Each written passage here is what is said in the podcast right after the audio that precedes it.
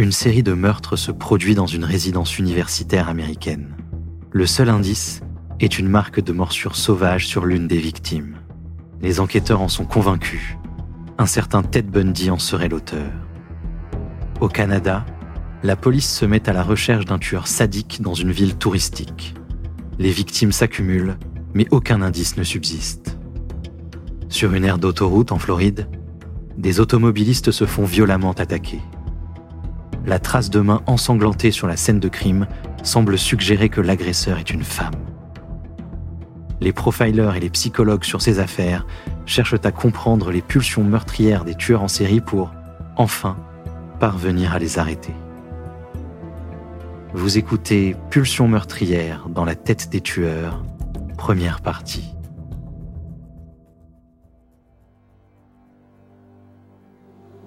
Par une nuit de février 1978, à Pensacola, en Floride, l'agent de police David Lee aperçut une Volkswagen orange quitter le parking d'un restaurant fermé.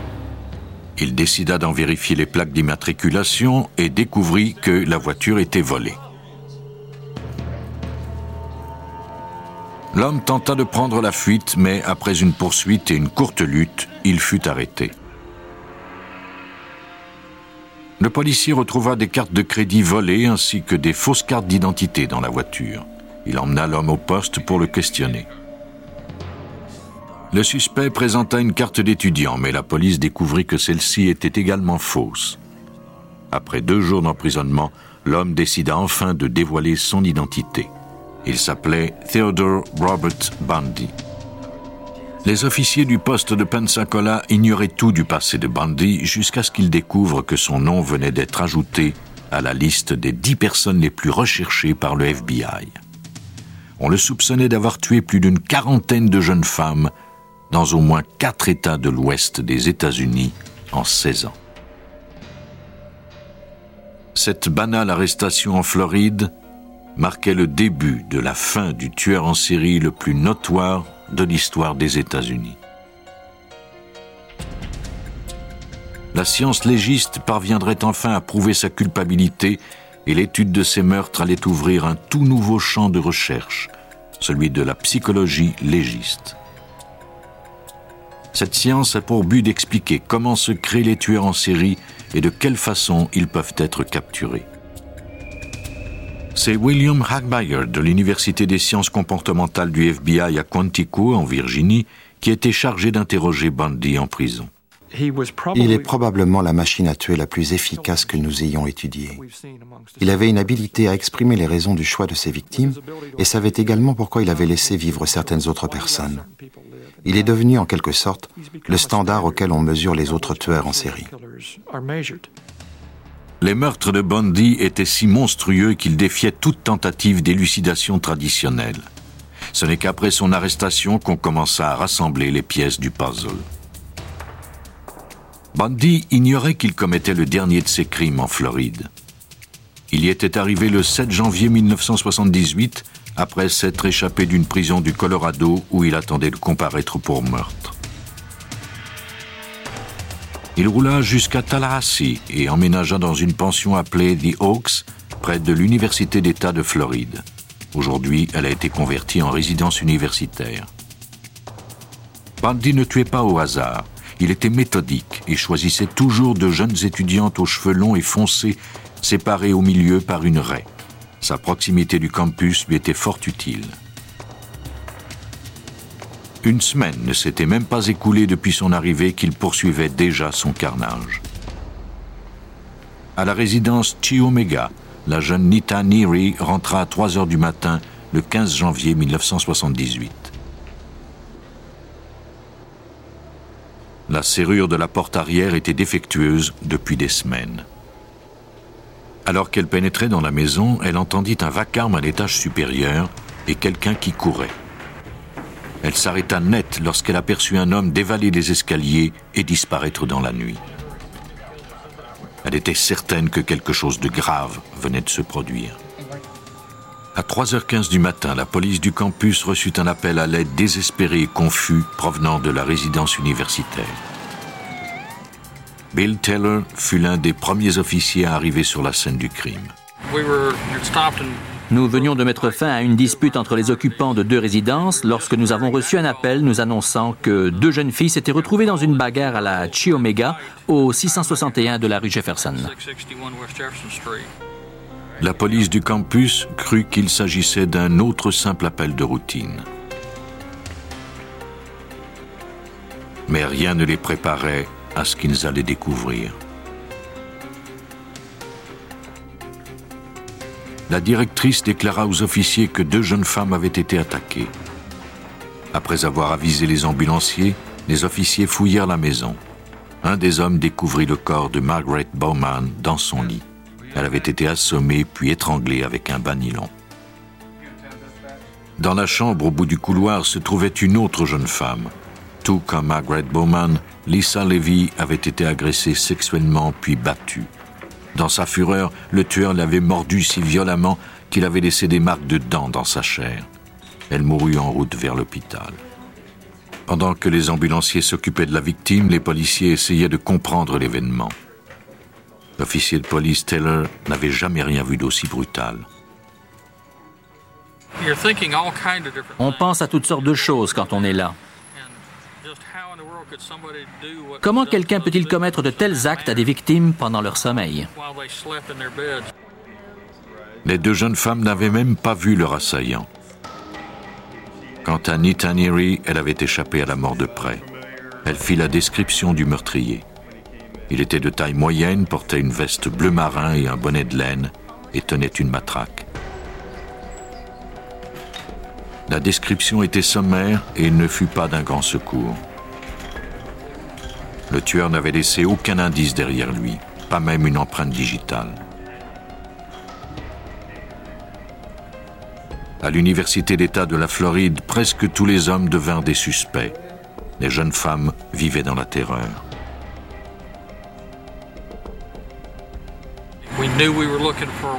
Nous savions que nous cherchions un homme blanc qui mesurait 1m70 à 1m80. Nous savions qu'il portait une veste de couleur foncée et une casquette bleu marine.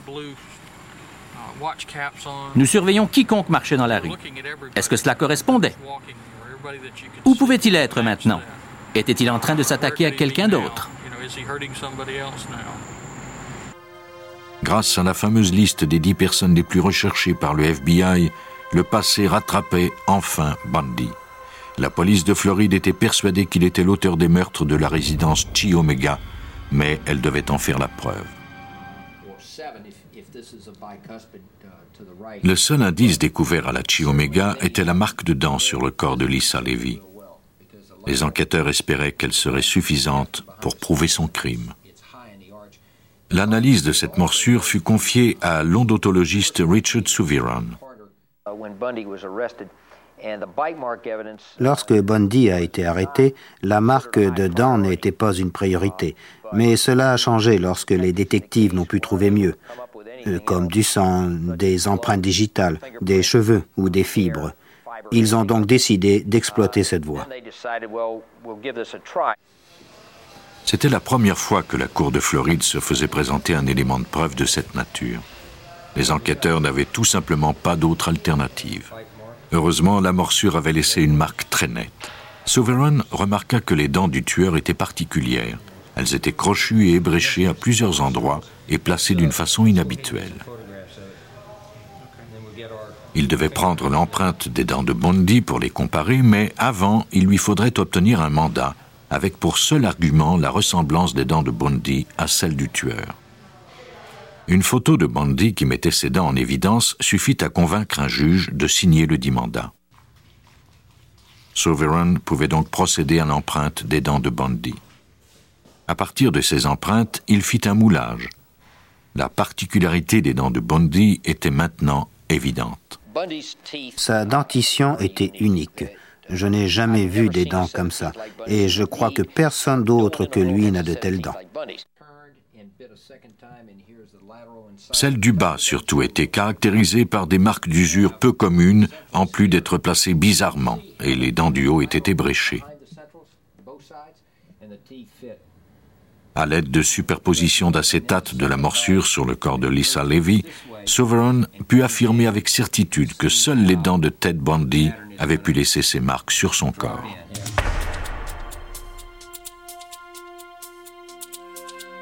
Sur la base de cette preuve, le grand jury de Floride inculpa Bundy le 27 juillet 1978 des deux meurtres de la Chi Omega. Son inculpation fut annoncée à la télévision. Bundy voulait toujours être maître de la situation et aimait attirer l'attention. Il transforma son procès en cirque médiatique. Agissant comme son propre avocat, Bundy proclamait son innocence avec conviction. Il fut toutefois inculpé pour les meurtres de la Chi Omega et celui de la jeune Kimberly Leach. Bundy fut condamné à mort, mais commença à négocier la remise de son exécution en livrant des renseignements. Il avoua être l'auteur d'une série de meurtres sur la côte ouest des États-Unis et donna même certains détails quant à la façon dont il les avait commis. Il dressait ainsi le portrait de l'évolution et du déclin d'un tueur en série. Devenir tueur en série, c'est comme devenir un maniaque de tennis ou un maniaque de jogging. Dès qu'on s'arrête, on commence à ressentir cette terrible envie d'y retourner. L'envie devenait de plus en plus grande et pressait Bundy. William Magmayer, chercheur de l'unité des sciences comportementales du FBI. Les enquêteurs croient que Bundy avait commencé à tuer en 1962 alors qu'il n'avait que 15 ans. Puis au début de l'année 1974, il avait assassiné huit étudiantes dans les environs de Seattle.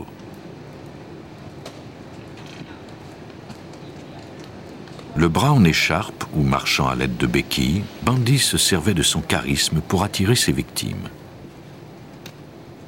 Il avait ainsi piégé six femmes en six mois.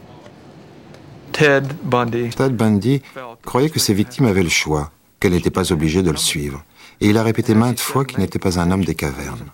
Il disait Je ne les emmenais pas de force, elles venaient à moi.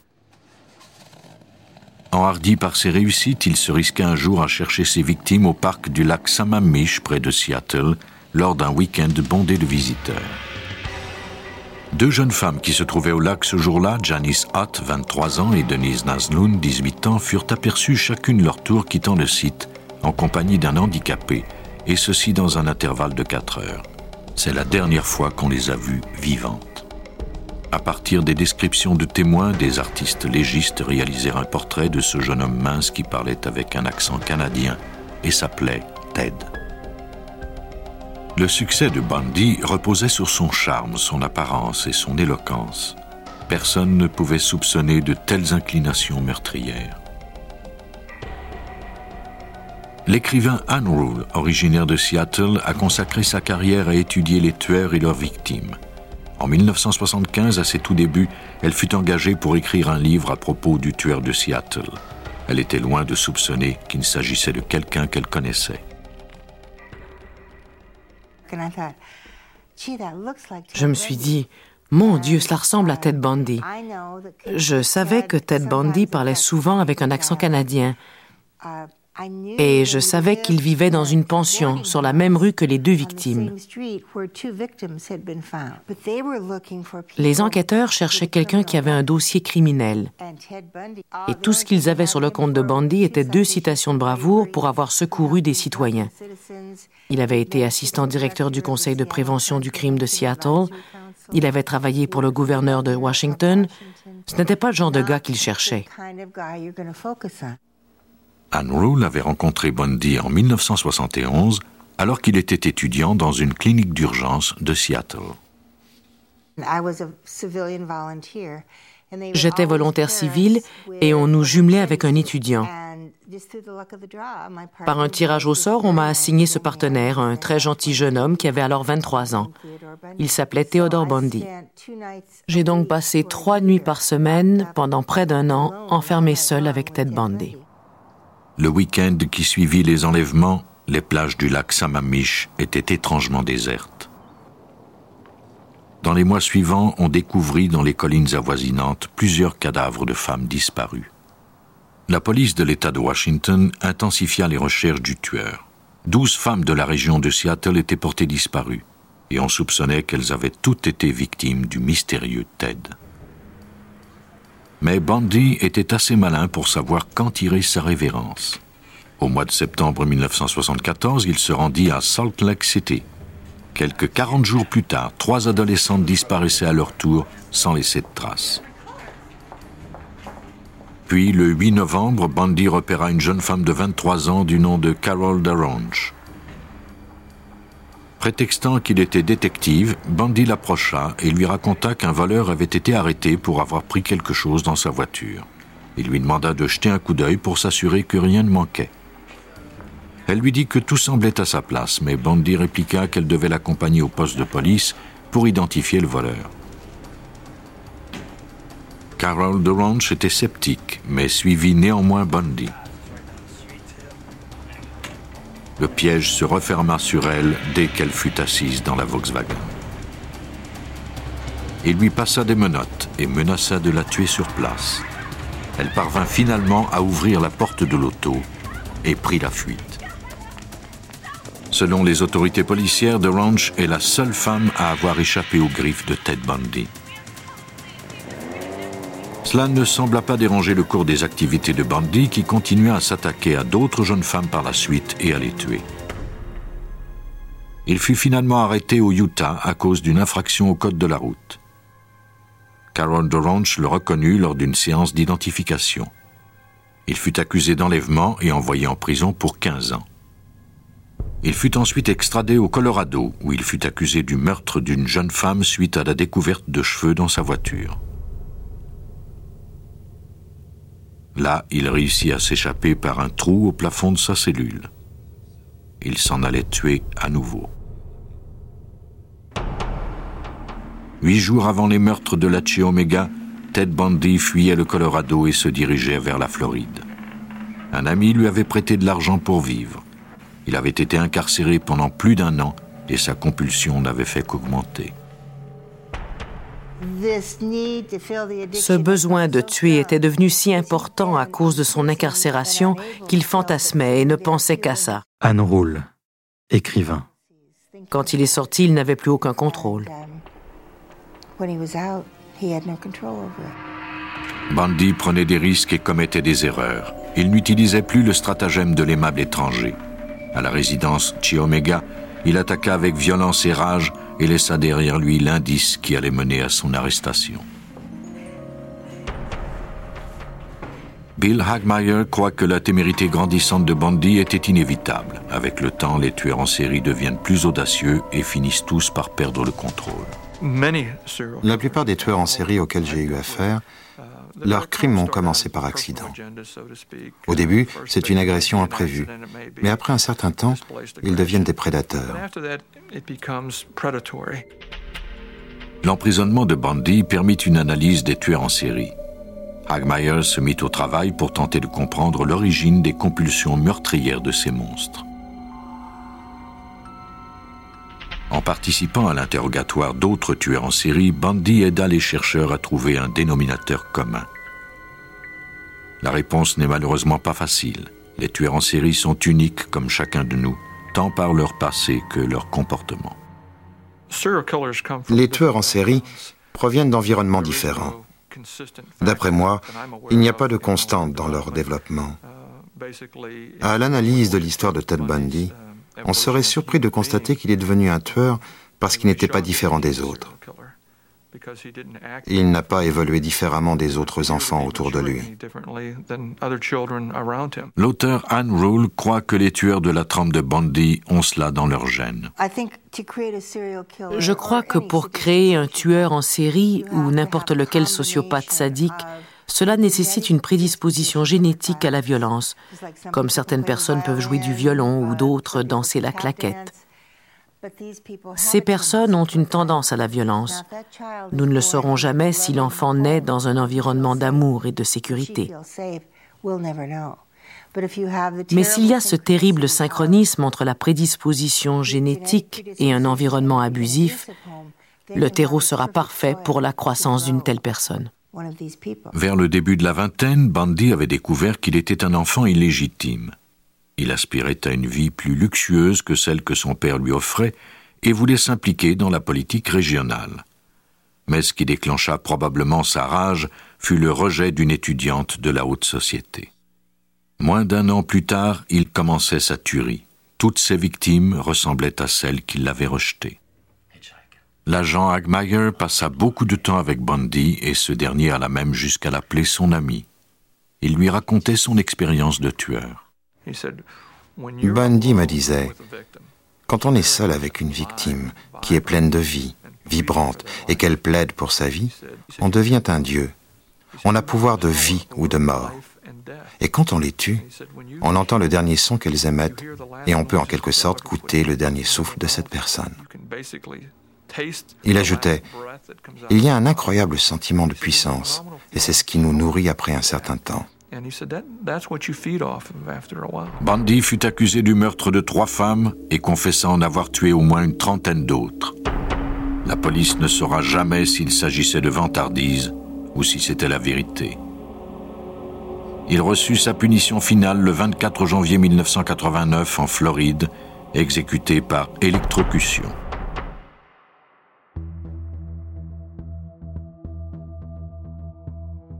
Vous venez d'écouter Police Scientifique. Si vous avez aimé ce podcast, vous pouvez vous abonner sur votre plateforme de podcast préférée et suivre Initial Studio sur les réseaux sociaux. Cet épisode a été écrit par Steven Zorn et Robert Clem. Il a été réalisé par Mike Sinclair. Police Scientifique est un podcast coproduit par Initial Studio et New Dominion Pictures, adapté de la série documentaire audiovisuelle New Detectives, produite par New Dominion Pictures. Production exécutive du podcast, Initial Studio. Production éditoriale, Sarah Koskiewicz et Astrid Verdun, assistée de Sidonie Cotier. Montage, Johanna Lalonde, avec la voix de Benjamin Septemours.